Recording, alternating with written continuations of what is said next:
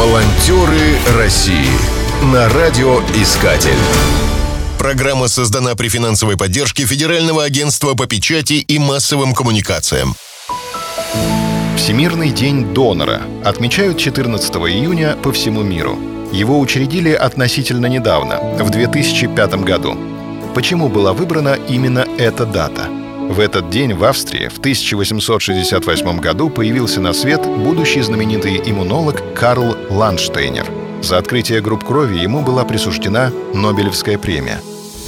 Донор в переводе с латинского означает «дарить».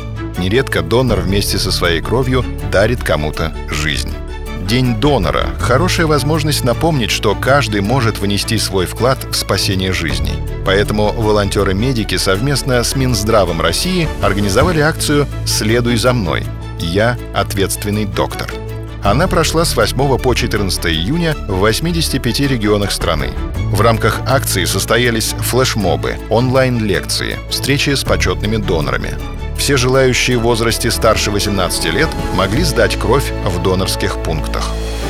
На открытие акции перед волонтерами выступил заместитель министра здравоохранения Олег Салагай. Только человек может сдать кровь. Заменить донора не способно ни юридическое лицо, ни банк, ни предприятие. Это может быть только человек. Стать донором – это спасти чью-то жизнь. Примерно 99% донаций совершается безвозмездно. То есть это настоящий дар, который один человек делает другому. Волонтеры России чтобы сдать кровь, нужно зайти на сайт «Служба крови» и найти в списке адрес ближайшего донорского пункта. Поскольку некоторые пункты работают по предварительной записи, необходимо позвонить по телефону и записаться на определенное время. На сайте имеется небольшая памятка. Ее нужно изучить, поскольку перед сдачей крови следует выполнить несложные правила. Ограничения как минимум касаются питания. Накануне нельзя есть яйца, молочные продукты, колбасу, шоколад. Об этом, в частности, волонтеры-медики рассказывали на специальных информационных стендах. Для многих слушателей стало откровением, что сдача крови приносит пользу донору. Происходит активизация кроветворной системы, уменьшается риск сердечно-сосудистых заболеваний доноры в среднем живут на 5 лет дольше. На акции приглашали известных людей. Телеведущий Дмитрий Дебров принял участие в интеллектуальной викторине, посвященной донорству.